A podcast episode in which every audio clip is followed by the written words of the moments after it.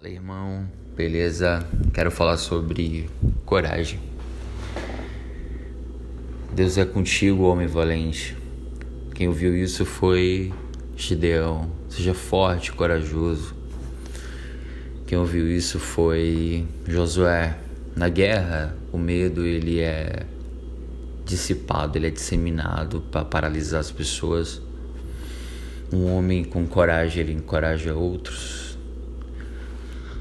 Não sei se você sabe, mas coragem é um dom. Você pode ler lá em Romanos 12. Mas o justo é valente como um leão. Tem uma frase muito interessante também que é atribuída a Martin Luther King, que fala assim: que me preocupa não é o grito dos maus, mas o silêncio dos bons. Um dia vieram e levaram meu vizinho, que era judeu. Como eu não sou judeu, não me incomodei. No dia seguinte vieram e levaram meu outro vizinho, que era comunista. Como não sou comunista, não me incomodei. No terceiro dia vieram e levaram meu vizinho católico. Como não sou católico, não me incomodei.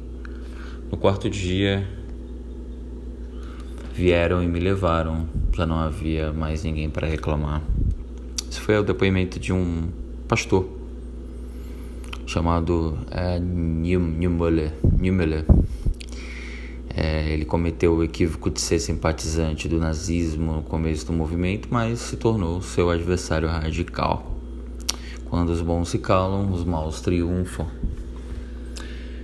A vida pede coragem.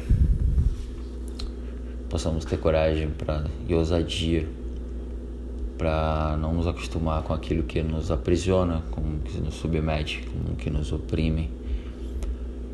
Quem perde seus bens perde muito. Quem perde um amigo perde mais, mas quem perde a coragem perde tudo.